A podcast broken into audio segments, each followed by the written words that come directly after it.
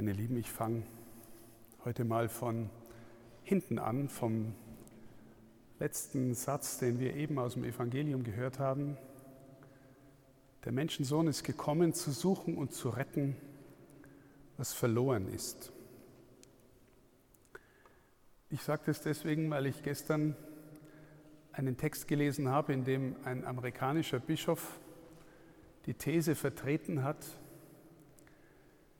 deine Antwort auf die Frage,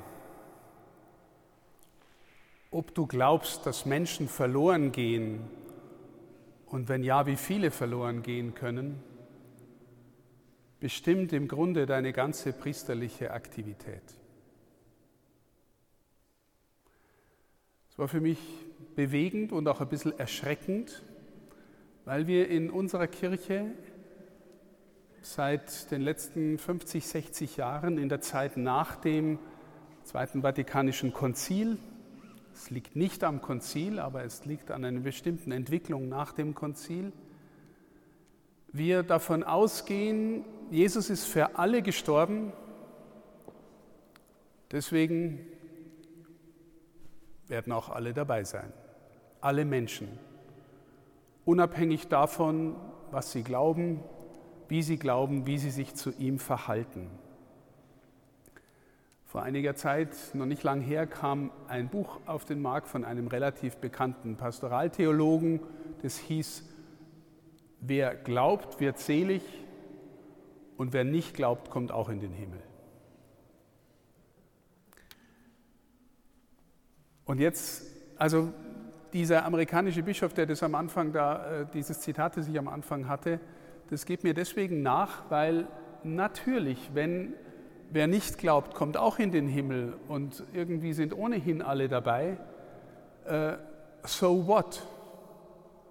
Warum dann den Glauben so intensiv verkünden? Warum dann nicht mehr so eine Art Humanismus der Nettigkeit? Es ist wichtig, dass wir alle gut miteinander umgehen und damit hat sich's. Ist dafür Jesus gekommen und gestorben. Ich glaube, in dem letzten Satz dieses Textes, den wir da gehört haben, ähm, steckt im Grunde das ganze Programm drin, wofür Jesus gekommen ist. Der Menschensohn ist gekommen, zu retten, was verloren ist. Das heißt, die Menschheit, wir alle befinden uns ohne ihn in einem Zustand der Verlorenheit. Und am Beispiel von Zachäus wird aus meiner Sicht deutlich, wie sich Rettung ereignet. Und das möchte ich mit euch mal so nach und nach durchgehen. Zunächst, wer war dieser Zachäus oder zunächst, wo hat er gewohnt? Wir hatten, wenn ihr euch erinnert, die, die beim, bei der ersten Folge dieser Reihe da waren, bei dem äh, blinden Bartimäus auch schon kurz über Jericho gesprochen. Im Alten Testament ist Jericho die Stadt der Sünde. Die Stadt, die Israel, als es ins gelobte Land eingezogen ist, als erstes erobert und dann komplett zerstört hat. Und dann hat Josua, der Eroberer, die Stadt mit einem Fluch belegt gewissermaßen und hat also vorausgesagt, dass jeder, der die Stadt wieder aufbauen wird, wird also unter diesem Fluch stehen. Und es ist dann angeblich tatsächlich auch so eingetroffen, dass der Gründer, der Wiedergründer von Jericho seine zwei Söhne verloren hat. Die Stadt der Sünde. Und mitten in dieser Stadt der Sünde wohnt nun der Zöllner und bei ihm wird hier beim Zachäus als einzigem gesagt, dass er der Oberzöllner ist, also der Chef der Zöllner. Und die Bibelexegeten streiten darum, ob der jetzt zuständig war für eine ganze Region oder ob er einen Haufen Leute unter sich hat. Jedenfalls Zöllner und Sünder wird ganz oft gleichgesetzt oder im selben Atemzug genannt. Und das heißt, in der Stadt der Sünde lebt jetzt der Obersünder. Und der war auch noch sehr reich. Und wenn ihr euch an das vorletzte Mal erinnert, wo wir vom reichen Jüngling gesprochen haben, der Lukas hat es am Anfang erwähnt, beim reichen Jüngling am Ende sagt Jesus, wie schwer ist es, dass ein Reicher gerettet wird? Und die Jünger erschrecken, weil Jesus diesen Vergleich braucht vom Kamel, das durch das Nadelöhr geht. Um Gottes Willen, wer kann dann gerettet werden? Ähm, und Jesus antwortet, naja, für den Menschen ist es ohnehin nicht möglich, für Gott ist alles möglich. Aber hier wird gewissermaßen die Szenerie zugespitzt. Jericho, mitten darin lebt der Obersünder und er ist auch noch reich. Wer kann gerettet werden? Der Zachäus oder ähm, Lukas ist interessiert an Zöllnern, Ihr kennt vielleicht die Geschichte von dem Zöllner Levi oder im Matthäusevangelium ist er identisch mit dem Matthäus, dem Zöllner, der dann einer von den Aposteln wird. Die Geschichte erzählt Lukas auch, aber Lukas erzählt auch die Geschichte zum Beispiel von dem Pharisäer und dem Zöllner, die in den Tempel gehen und beten. Und der Pharisäer stellt sich selbstgerecht vor, betet aber richtig, macht alles richtig. Und der Zöllner hockt hinten, schlägt sich an die Brust und äh, bekennt, dass er ein Sünder ist und bittet Gott um die Gnade. Und Jesus sagt, der geht gerechtfertigt heim, nicht der andere. Und äh, außerdem ist Lukas grundsätzlich in seinem Evangelium interessiert an der Arm-Reich-Problematik, also ähm, an dem Thema Umverteilung, Gerechtigkeit im Reich Gottes. Offensichtlich ist er mit einer Gemeinde konfrontiert, in der es dieses Problem gab, Menschen, die reich waren und äh, Leute, die arm waren und nicht mitgekommen sind. Auch im Lukas-Evangelium steht alleine als einzigem diese Geschichte von dem reichen Prasser, der den armen Lazarus vor der Haustür hat und, äh, und den die Hunde die Wunden lecken. Also das ist ein Thema, das Lukas besonders interessiert. Zachäus war sicher ein Jude, der Name ist jüdisch, kommt entweder von Zacharia, dem Propheten, das heißt Gott hat gedacht, oder von Sakai, der Reine, der Gerechte. Also, aber die Exegeten sagen alle, es war in jedem Fall ein Jude, der da vorkommt. Und ähm, wichtig ist natürlich, also äh, wenn wir immer wieder sehen, was wir sehen nachher, dass die Menschen sich beklagen, dass Jesus bei Sündern einkehrt. Ähm, das ist überhaupt sein Thema. Ne? Ich habe angefangen mit dem, er geht retten, was verloren ist. Das heißt, Jesus geht immer mitten hinein. Jesus liebt die Sünder, aber nicht die Sünde. Das ist immer der entscheidende Unterschied. Er ist gekommen, zu retten, was verloren ist. Sünde heißt Absonderung, die sind irgendwie draußen, zu denen geht er hin. Er hat keine Angst vor Leprakranken, setzt sich der Berührung durch sie aus und sie berühren ihn. Er hat keine Angst vor Prostituierten ähm, und vor allen möglichen Menschen, die äh, arm am Rand sind, krank sind. Bettler, Prostituierte, Zöllner ähm, und viele andere. Jesus liebt die Sünder. Jetzt, wir werden, wir bekommen erzählt von dem Zachäus, dass er sehen wollte, wer Jesus sei, steht, äh, wenn man das wörtlich übersetzt. Wer ist dieser Jesus? Und ich habe mal äh, so hingeschrieben, äh, das steht irgendwie zwischen Sensationslust und Faszination. Der Lukas hat vorher erzählt, dass am Rand von Jericho der Jesus den Bartimäus geheilt hat, den Blinden. Und ganz offensichtlich war jetzt eine größere Menschenmenge unterwegs und die wollten alle sehen, wer der ist. Und äh, dieses Motiv, dass die Menschen Jesus sehen wollen, gibt es mehrmals im Evangelium. Beispielsweise der Herodes hat immer irgendwie den Wunsch, Jesus zu sehen. Und als sie ihn kurz vor seinem Tod, also vor der Kreuzigung am Karfreitag, nochmal zu Herodes führen, ähm, ist er eigentlich enttäuscht, dass er ihm kein Wunder vorführt. Also welche Sehnsucht treibt die Menschen um, Jesus zu sehen? Wollen die das Spektakel, einen spektakulären Wundertäter? Wollen die wie im Zirkus jemanden sehen, der irgendwelche Kunststücke macht? Oder wen suchen sie? Bei Zachäus dürfen wir annehmen, dass es vielleicht die eine Seite ist, aber offensichtlich zieht ihn noch was anderes. Wir hören auch, dass er klein war. Interessantes Detail, ich habe da mal hingeschrieben, vielleicht Little Man Syndrom. Also er war klein und er war der oberste Zollpächter. Vielleicht, ähm, also die, die das nicht, noch nicht gehört haben, Little Man Syndrom, das, ist, das geht auf Napoleon zurück. Menschen, die besonders machtbewusst sind, vielleicht deswegen, weil sie die Wunde haben, dass sie klein sind, sowas. Ne? Also er war der oberste Zollpächter. Natürlich muss man dazu sagen, Zollpächter waren in ihrem Volk verhasst, weil sie Kollaborateure mit den Römern waren. Das heißt, die haben für die Römer den Zoll eingezogen, die Steuern eingezogen, haben meistens viel mehr kassiert, als ihnen zustand, weil sie die Armee im Hintergrund hatten, die römischen Soldaten, die, das, die ihnen dann geholfen haben, die Dinge einzutreiben. Also die große Menge versperrt ihm den Weg, er kann ihn nicht sehen, er nimmt einiges in Kauf, er rennt offensichtlich voraus und steigt auf den Baum. Das ist wahrscheinlich für jemanden, der diese gesellschaftliche Position hat, ziemlich blamabel. Jetzt ist er ohnehin schon verachtet, aber ähm, vermutlich ist er jemand, der was zu melden hat, weil er eben mit den Römern kollaboriert, weil er einen Haufen Geld hat, weil er wahrscheinlich gut organisieren kann, wenn er der oberste Zollpächter ist Jetzt er, der kleine, verachtete, aber irgendwie gesellschaftlich äh, ähm, eingeordnete, rennt nach vorne und steigt auf den Baum. Eigentlich ziemlich blamabel. Ähm, das heißt, äh, alle, die diese Geschichte deuten, gehen davon aus, ihn muss noch mehr gezogen haben als einfach nur Sensationslust.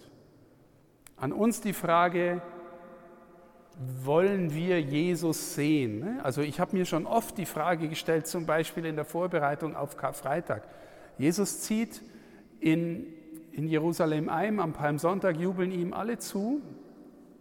Die Stimmung kippt nachher, auch weil er im Tempel war und dort äh, ähm, ausgeräumt hat, dann ist er verhaftet worden.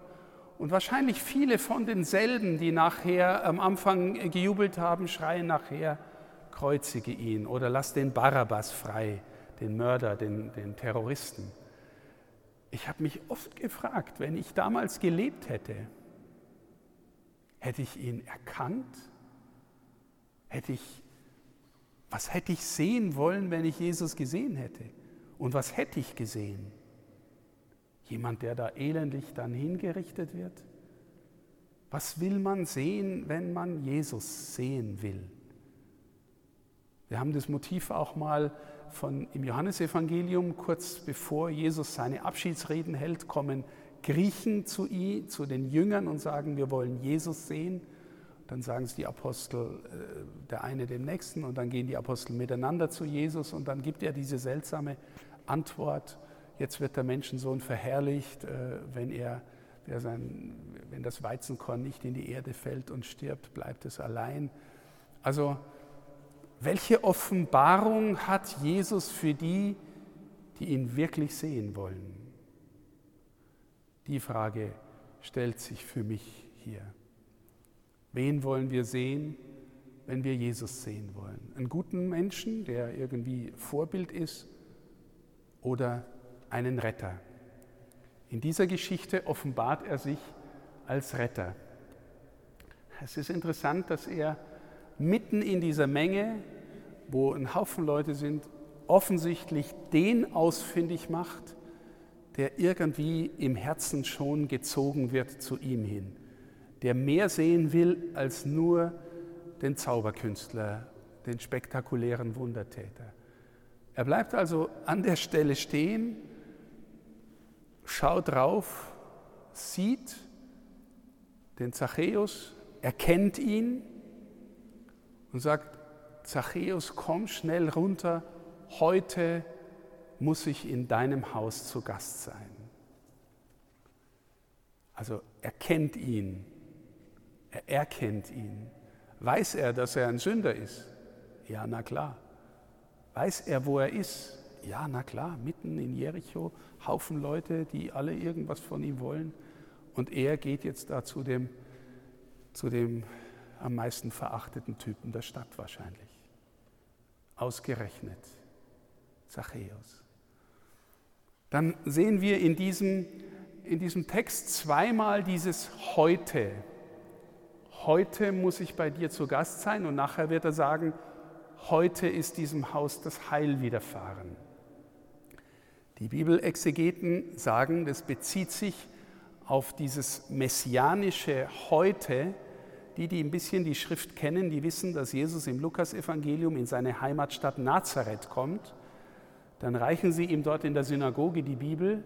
Dann liest er aus der Jesaja-Prophetie vor, ähm, dass also jetzt ähm, ein Gnadenjahr des Herrn ausgerufen wird, dass der Geist des Herrn ruht auf mir, dass die Gefangenen befreit werden und Blinde sehen und diese ganze Prophetie aus dem 60. oder 61. Kapitel von Jesaja. Und Jesus schlägt das Buch zu und sagt: Heute hat sich erfüllt, was ihr jetzt gehört habt. Heute. Und heute muss Jesus bei Zachäus zu Gast sein. Das heißt, heute erweist er sich bei ihm als der, der gekommen ist und wofür er gekommen ist. Heute. Und dann, er muss zu Gast sein, bedeutet, Jesus tut, was er den Vater tun sieht. So lesen wir es im Johannesevangelium. Im Johannesevangelium sagt äh, Jesus auch mal, niemand kann zu mir kommen, es sei denn, der Vater zieht ihn. Niemand kann zu mir kommen, es sei denn, der Vater zieht ihn. Heute muss ich bei dir zu Gast sein, lieber Zachäus. Du bist mir gewissermaßen vom Vater hergezogen worden. Der hat schon an dir gehandelt.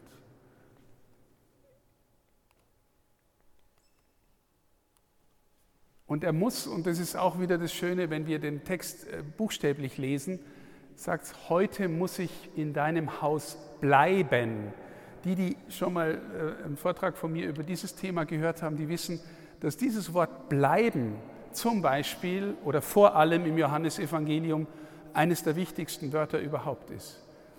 Ähm, wenn ihr mal das Johannesevangelium das erste Kapitel lest, da weist der Täufer auf das Lamm Gottes hin und zwei von seinen Jüngern gehen ihm nach und fragen ihn, er dreht sich um und fragen ihn, Herr, wo wohnst du? Aber da steht, wo bleibst du? Und dann sagt er, kommt und seht und dann im nächsten Text heißt dann, und sie blieben bei ihm. Es war um die sechste Stunde, um die zehnte Stunde. Sie blieben bei ihm. Und nachher im Johannesevangelium kommt dieses Wort vom Bleiben immer wieder. Wer in mir bleibt und in wem ich bleibe, der bringt reiche Frucht. Bleibt in meiner Liebe. Im Haus meines Vaters gibt es viele Bleiben, viele Wohnungen. Immer wieder bleiben bei ihm. Und hier, heute muss ich bei dir bleiben.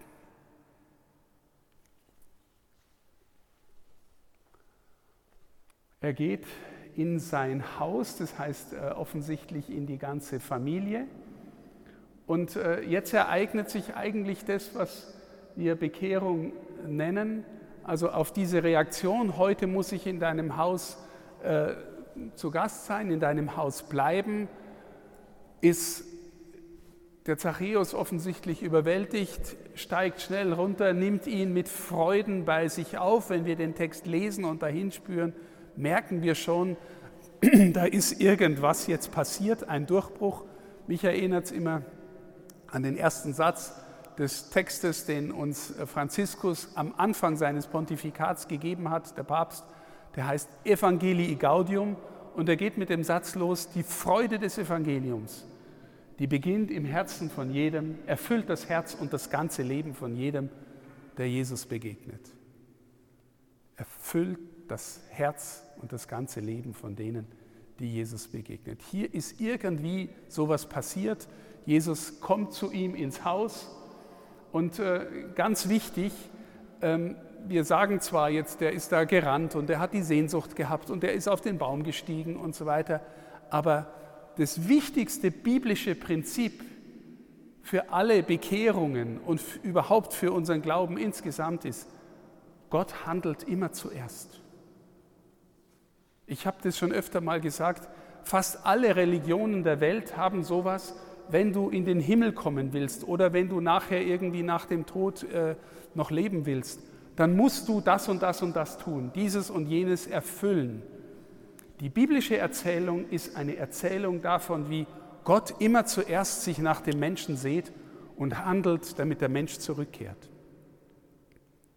Gott handelt immer zuerst. Und der Mensch, der spürt, dass in ihm sich was tut, dass er bewegt ist, der wird, wenn er ehrlich ist, verstehen, dass nicht seine tolle Gebetsleistung, nicht weil er so viel gefastet hat, nicht weil er zum anderen so toll war, deswegen findet ihn der liebe Gott gut und ist jetzt gut zu ihm, sondern Gott handelt immer zuerst. Natürlich ist an uns die Frage, wie gehen wir auf dieses Angebot ein? Wie gehen wir mit dieser Gabe um? Wie öffnen wir, dass sie in uns ankommen kann? Im Vater unser zum Beispiel beten wir, vergib uns unsere Schuld, wie auch wir vergeben unseren Schuldigern. Gottes Angebot ist immer vergebende Liebe, aber wenn die gewissermaßen nicht bei uns ankommt, nicht durchkommt, wenn wir Menschen sind, die nicht vergeben können, dann, dann bleibt uns diese Liebe irgendwie äußerlich. Das ist die Herausforderung. Aber Gott handelt immer zuerst auch beim Zachäus. Die anderen empören sich, die anderen murren, er ist bei einem Sünder eingekehrt. Also jetzt gehen die da alle hinter ihm her und die große Menge und schauen mal, was der da so macht. Und jetzt zum allergrößten Gauner geht er nach Hause und macht Party mit dem. Ja, es ist häufig, dass Jesus wirklich buchstäblich im Lukasevangelium vor allem Party macht. Immer wieder ist er irgendwo eingeladen und es gibt großes Fest und großes Essen und, und so weiter. Ne? Und jetzt geht er hier zum Obergauner und macht äh, Party und feiert ein Fest mit ihm. Ehrlich gesagt, wenn ich so ein bisschen religiöses Interesse gehabt hätte und äh, damals und die Leute hätten irgendwelche Sachen über Jesus erzählt, dann hätte ich gedacht, schau mir den mal an.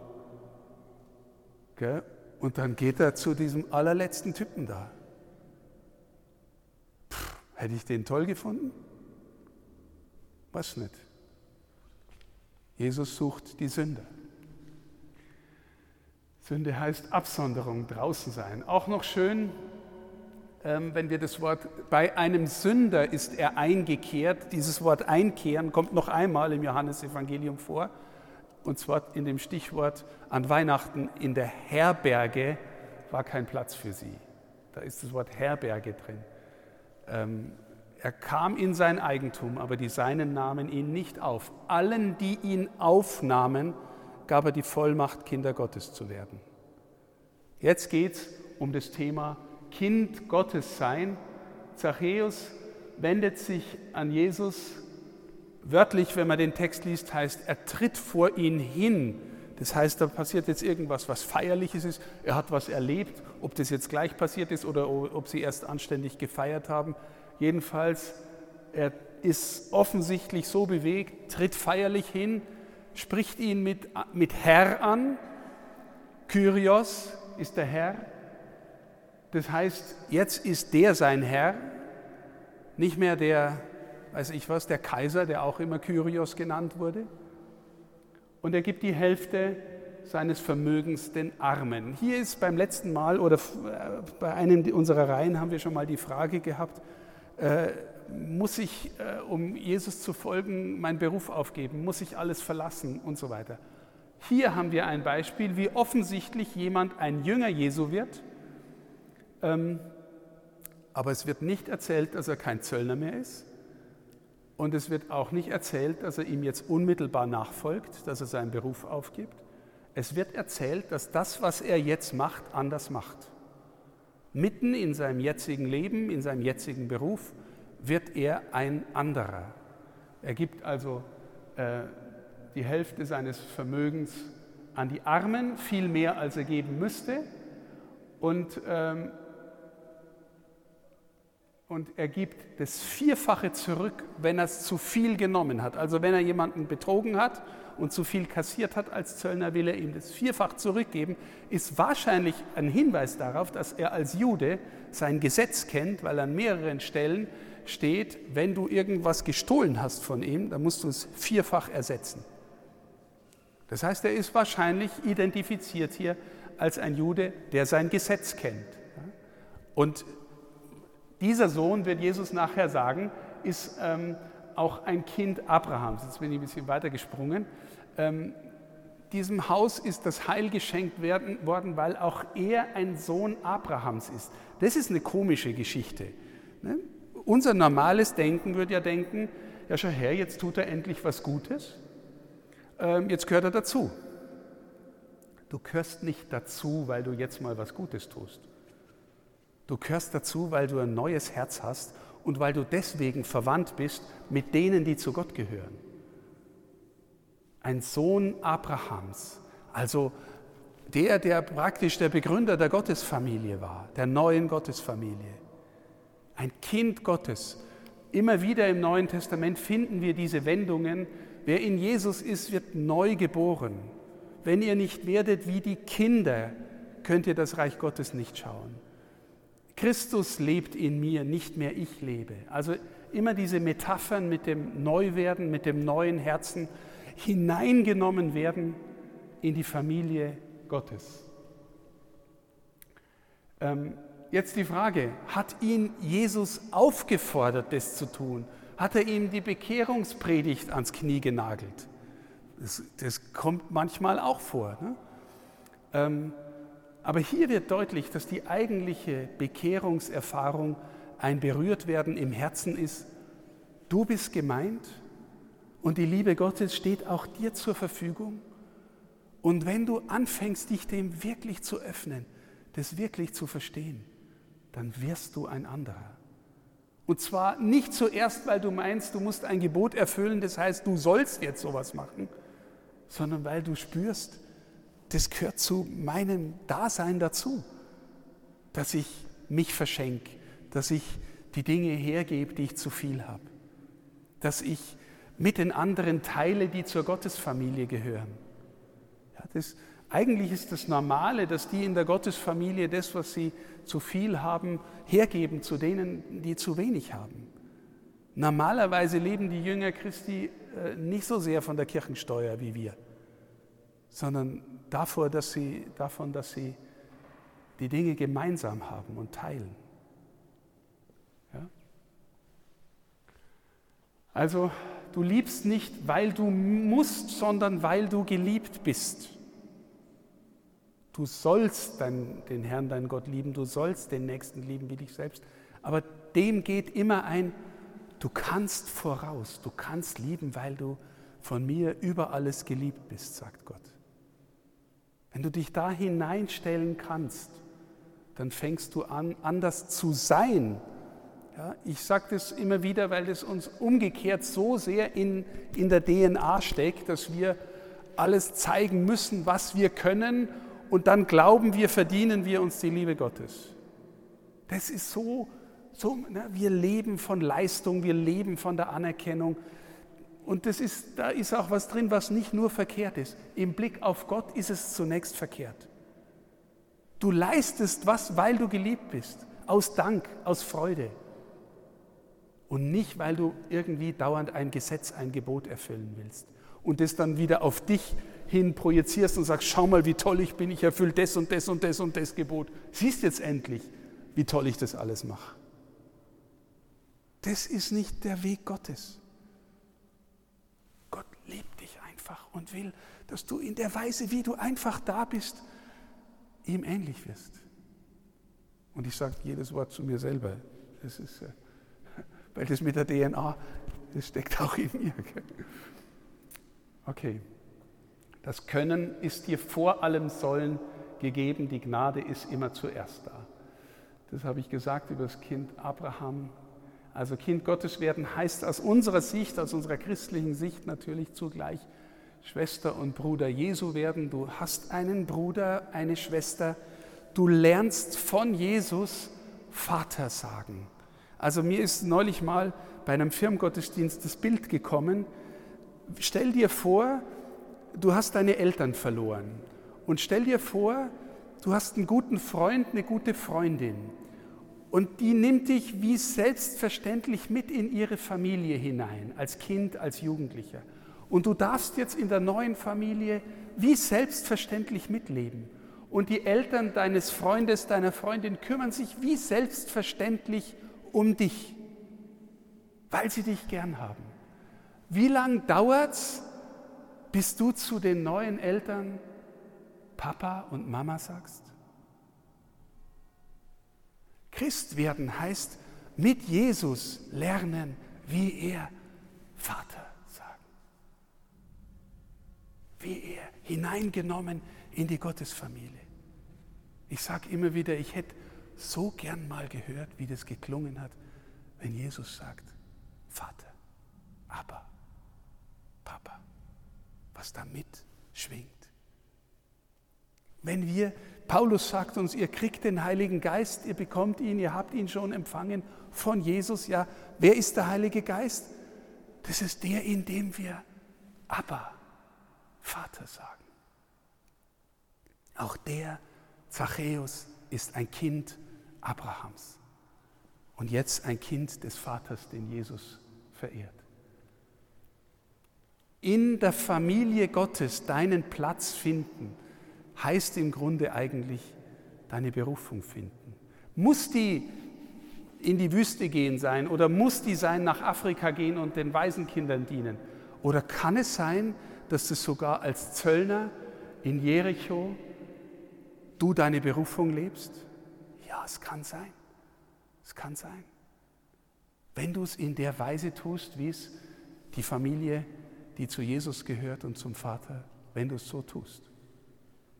Und umgekehrt, das haben wir ja gehört, ähm, äh, beim letzten Mal beim Jona habe ich gesagt, wie der Jona auf dem Schiff ist, der haut ab vor seiner Berufung, flieht nach Tarschisch, das ganze Schiff kommt in Troubles. Warum? Wenn jemand nicht seine Berufung lebt, dann hat es meistens auch Konsequenzen für die Umgebung.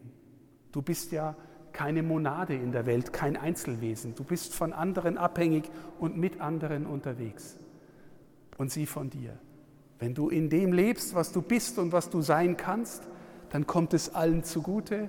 Wenn nicht, dann wird es für die anderen auch schwierig.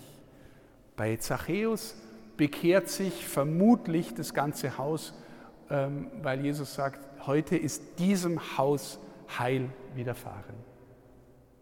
Und dann der letzte Satz, der Menschensohn ist gekommen, zu suchen und zu retten, was verloren ist. Gott liebt immer den Sünder, aber nicht die Sünde. Gott liebt den Zöllner in dir, Gott liebt den Bettler in dir, Gott liebt den Lügner, den Verräter, den Betrüger in dir, aber er liebt nicht die Sünde, weil er weiß, dahinter steht eine einzigartige Person, die er geschaffen hat. Und wenn er deren Herz berührt, dann verändert sich alles.